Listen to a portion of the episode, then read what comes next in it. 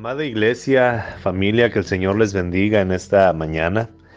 Dentro de las lecturas que tenemos en el mes de febrero, la lectura matutina incluye el Salmo 53 y el Salmo 54.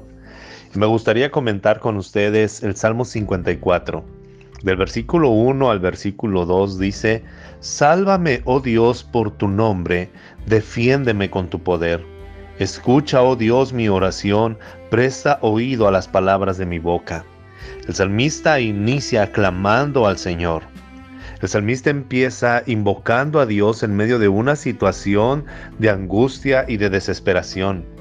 Se atribuye este salmo a que cuando David estaba huyendo de Saúl y se escondió en la ciudad de Sif, Saúl llegó a buscarlo con la intención de destruirlo.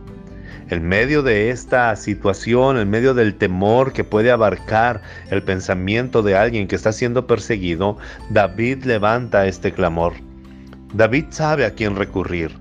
Dios no lo ha decepcionado en toda su vida, pero también ha pasado por momentos en los cuales nuestro pensamiento pudiera decir que Dios nos ha abandonado.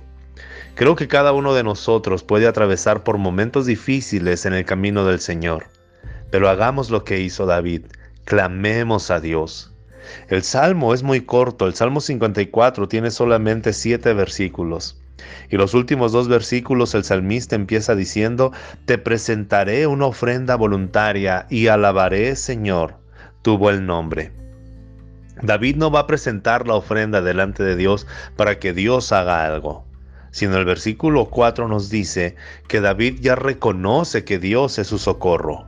Dios es mi socorro y el Señor es quien me sostiene. Nosotros no podemos comprar el favor de Dios. Nosotros no podemos manipular a Dios con nuestras ofrendas, con nuestras intenciones o con nuestros deseos. Presentamos a Dios nuestra ofrenda de alabanza, de adoración, nuestra ofrenda económica, porque reconocemos que Él es nuestro socorro, nuestra ayuda y el que nos sostiene. Muchas veces pensamos que el momento de ofrecer nuestra ofrenda y nuestra adoración, las situaciones van a cambiar, porque pensamos que esto es lo que manipula a Dios.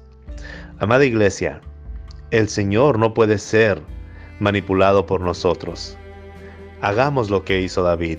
En medio de las circunstancias difíciles, clamemos a Dios, elevemos nuestra oración a Él. Número 2, según el versículo 4, reconozcamos, confiemos y vivamos bajo esta verdad. Dios es nuestro socorro. Dios es tu escudo, es tu fortaleza, Dios es tu refugio. Y aún en medio de las dificultades, el Señor está obrando a tu favor.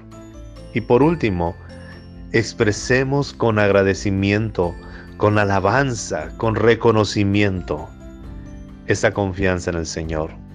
El salmista nos muestra, la palabra de Dios nos muestra a través del salmista lo que ha hecho el Señor. El versículo 7 termina diciendo, pues me has librado de todas mis angustias. Quizá la situación no cambia, pero las angustias que deprimen nuestra vida, el Señor ya se las ha llevado. Al poner nuestra mirada en el Señor, al tener un corazón agradecido, al vivir para Él, la angustia ya no tiene ninguna autoridad, ningún poder sobre nuestra vida. Levante su mirada al Señor. El Señor está contigo, tus oraciones son escuchadas y son respondidas por Dios. Que el Señor les bendiga grandemente y sigamos estudiando juntos la palabra de Dios.